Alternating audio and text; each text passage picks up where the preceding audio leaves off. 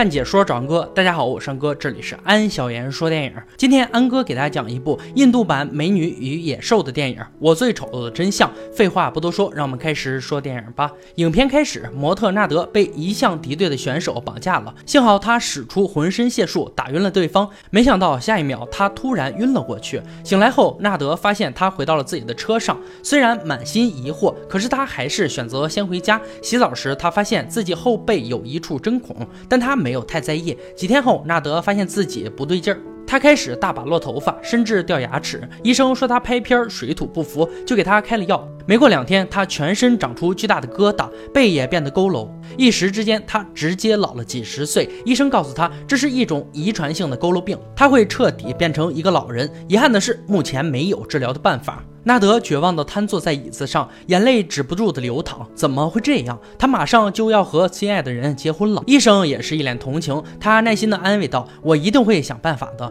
可纳德知道自己再也无法见人了，他拜托医生帮忙取消了自己的婚礼，然后就找了一个暗无天日的地方躲了起来。唯一知情的朋友表示：“无论你变成什么样，我们都会爱你。”纳德突然想知道自己也变成了什么样，可走到镜子前，一看到只有一个完全驼背的丑陋老。人，他根本无法直视，只能掩面痛哭。纳德怀念自己美好的过往，过去他一直在为成为印度健美先生而努力。在医生的帮助下，他战胜了选手，赢得了健美比赛冠军。虽然因此与选手结怨，可他还是靠着自己的能力有了一定的名气。纳德还对电视上的女模小美一往情深，没想到医生带着小美来找他帮忙。原来小美因为不想屈服潜规则，得罪了一手遮天的男模。他恳请纳德代替男模。和自己合作拍广告，只有一举成功，他才不会被男模彻底封杀。美人有难，纳德怎能不出手？于是他和小美去了中国拍广告。为了拍好广告，小美专门请了有名的形象设计师，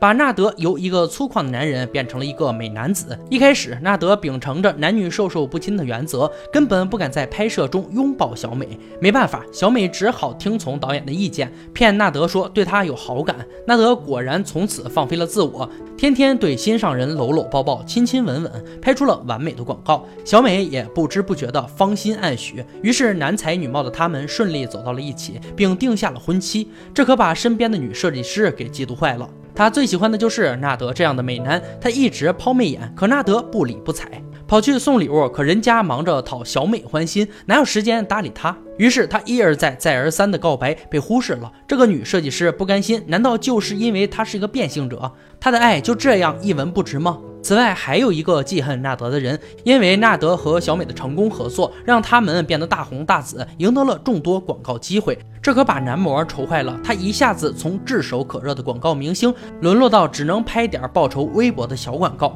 而纳德的事业也起了波澜，他听说接手的饮料广告有问题，就去拒绝了商业大佬继续拍广告的请求。听说饮料含有有毒成分，而那些消费者就是看到了我的脸才去买饮料，我不能害他们。商业大佬不以为然，只是傲慢地提出了加钱。纳德义正言辞地回答道：“这不是钱的问题。”听说纳德拒绝代言饮料广告，媒体纷纷表示质疑，对他进行了采访。一开始，纳德只是说档期冲突，可他心里过意不去。于是说出了实情，商业大佬公司的信誉也因此受到影响。他当即怀恨在心，发誓一定要让纳德付出代价。不过这些都已是过往，纳德知道自己再也无法成为那个美男子了。可他还是无法放下未婚妻小美。从朋友处告知，自从纳德躲起来后，小美整日以泪洗面。他忍不住跑去小美面前，想说出实情。可小美回头一看到纳德现在的丑态，就被吓了一跳。她眉头一皱，直接坐上了车。纳德的那句“我就是纳德”迟迟无法说出口。突然，小美笑着朝他招手，丑陋纳德急忙欢欢喜喜地跑了过去。可小美拿出了一枚硬币，放在了他的手上。那一刻，绝望的泪水涌了出来。纳德只想一死了之，他选择了投水自尽。可朋友把他救起来了。还为他请了一个有名的医生。医生得知情况后，觉得非常奇怪，于是有名医生要走了纳德的身体数据，打算研究一下。而醒来的纳德只觉得痛不欲生，只想一心寻死。朋友拼死拦住他，并说了一句：“如果上天救了你，这就意味着你还有事情没有完成。”纳德突然想到小美，他不能就这样不明不白的消失。他买通了医院的工作人员，弄了一具尸体，然后把自己的订婚戒指戴在了尸体上，伪装成了一场车祸。于是，在所有人的眼里，纳德因车祸死亡。从这以后，小美总是看着纳德送的礼物出神，迟迟无法走出失去爱人的伤痛。她的母亲看在眼里，也非常着急。毕竟，有哪个母亲不希望女儿获得自己的幸福呢？为此，小美母亲郁郁寡欢地住进了医院。医生也苦口婆心地劝小美：“你已经失去了纳德，难道你还要再失去自己的母亲吗？”百善孝为先，小美即使再放不下纳德，也只好答应相亲，然后结婚生子。可小美因为订婚的事情被人嫌弃不是处女，她的婚事非常棘手，医生也非常着急。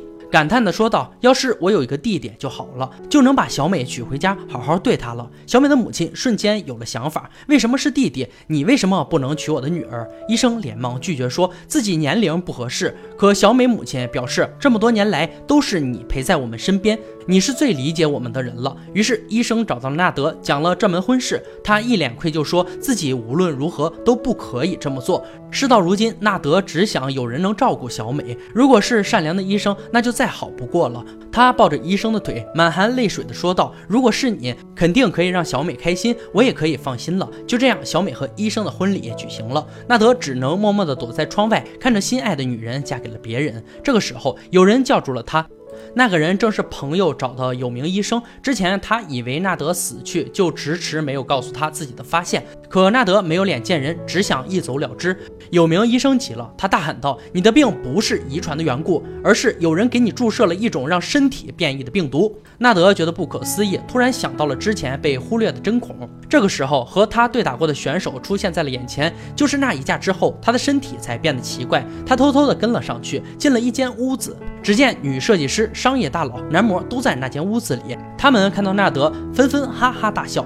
嘲笑他是一个驼背的老人，还说我们联合起来把你搞成这个样子，真是完美。这个时候，医生走了过来，纳德仿佛看到了救星，他告诉医生，这一群人给他注射了病毒，把他害成了这个样子。可商业大佬哈哈大笑，老兄，医生才是主谋，就是他给你注射的病毒。原来医生在小美十岁时就喜欢上了她，那时有个男子亲了小美的脸颊，他就烫伤了男孩的嘴唇。他愤怒地告诉纳德，拍广告的时候，你整个身体都碰了。他这让我怎么想？就这样，医生、商业大佬、男模、设计师不谋而合，想要报复纳德。他们想出砍手砍脚的办法，可医生一个劲儿摇头，说不止这样。最后几个人一锤定音，选择了注射病毒。四人阴差阳错的找到了选手，绑架纳德。选手一听说是绑架纳德，连酬金都不要，就绑了他。本来纳德凭借一己之力打败了对方，可设计师一棒就敲晕了他，然后医生给他注射了病毒。此时的纳德崩溃不已，可四人狠狠地踢他，继续发泄愤怒。最后医生表示，现在不能死人。他们就把纳德绑紧，打算婚礼结束后干掉他，然后把他的尸体烧成灰烬扔进大海。于是纳德被绑住，丢进了黑屋。他拼命地挣开了绳索，然后奔向了小美的婚礼现场。他闯进了化妆间，把小美打晕，带了出来。纳德含着眼泪，把小美锁在了一栋隐秘的房子。一切都还没结束，他要让那些伤害他的人付出代价。夜里，他找到了选手，选手正在沉沉入睡。他给医院打了电话，说有一个病人生命垂危，希望救护车尽快赶来。挂了电话，他拿出了一桶油，浇在了选手身上。选手迷迷糊糊醒来，终于明白了发。发生什么？他面露惊讶，问道：“你要杀了我吗？”可纳德摇摇头，轻声回答道：“不止这样。”他点燃火柴，扔在了选手身上。等了一会儿，他又扑灭了选手身上的火焰。等到急救车来临的时候，选手全身被烧，好似焦炭，他变得丑陋无比。接下来是设计师，设计师爱美，纳德就神不知鬼不觉的在他护肤品里加入了增发剂，结果设计师全身长满了毛，看起来像一只猴子。设计师崩溃了，他好好一个美女，怎么变成了这个样子？下一个就是商业大佬，在朋友的帮助下，纳德光明正大的进入了大佬的别墅，把枪对准了他。商业大佬立马举手投降，求求你不要杀我。可纳德举起枪说：“不止这样。”他往大佬身上倒满蜂蜜，然后又放出了一只蜜蜂，让七飞到他身上。只是这怎么够？纳德打开推车，直接从里面飞出了一群蜜蜂，瞬间所有蜜蜂都飞向了大佬的身体。他被蛰得浑身是包，喉咙也因为蛰的说不出来一句话。接下来，朋友出面把男模引到了车站，纳德出面与之对打。最后，他把男模踢到了高压电旁，为了保持平衡，男模失手抓住了高压电，于是男模被高压电活生生点成了焦炭。可计划还没有完成，小美就想趁机逃脱。纳德出面阻止，反而一不小心被打晕了。小美拿起了他的手机准备求救，可一看这分明是纳德的手机，她着急地逼问眼前人：“纳德在哪？你是不是把他怎么样了？”事到如今，纳德只好说出一切实情。只是他的报仇还没有结束。就剩下穷凶极恶的医生了。当天半夜，纳德不管不顾地冲进了他的别墅。可经过前面的事情后，医生早就有了安保。眼看纳德打不过，就要死于非命。这个时候，跟着他的狗冲了出来，狠狠地咬了医生一口。就这样，纳德得以逃命。可这场复仇并没有结束。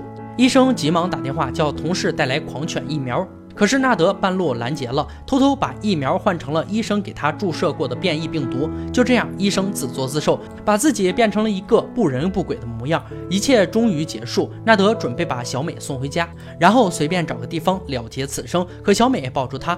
让他不要丢下自己。他带着纳德去了两人心心念念的新家，那花遍地，非常美丽。纳德被这份深情感染了，他拉着心爱女孩的手，兴奋地走进了新家。电影本来到这里就可以结束了，但导演还是给了一个温馨的结局。在有名医生的帮助下，纳德的身体慢慢得到了好转，他还有望变回英俊潇洒的美男子，和他美丽的妻子，在这远离人性丑恶的世外桃源，继续幸福地活下去。电影到这里就真的结束了。本片在前半部分大量采用了中国的美丽景色，如云南哈尼梯田、广西桂林山水、四川九寨沟、桐乡乌镇、辽宁盘锦红海滩、杭州西湖等等。特别值得一提的是，红海滩栈桥上的那一段红色海洋，美得令人窒息，佳人美景，画面优美。前半部分与其说是电影，安哥觉得更像是观光片。当游客穿行丽江两岸，风情旖旎，令人陶醉。在秀丽的漓江和红色海滩叙述爱情，更是一件浪漫的事情。当然，不止这些美景出色，本片故事也相当精彩，两条故事线的并进，穿插的相当得体。既然是印度电影，当然少不了歌舞，华丽的舞蹈与剧情映衬的相当完美，故事的铺展自然也就引人入胜，制作优良，不输好莱坞的水准，非常。推荐小伙伴们观看。好了，今天解说就到这里吧。喜欢安哥解说，别忘了关注我哦。看解说找安哥，我是安哥，欢迎大家订阅我的频道，每天都有精彩视频解说更新。我们下期再见。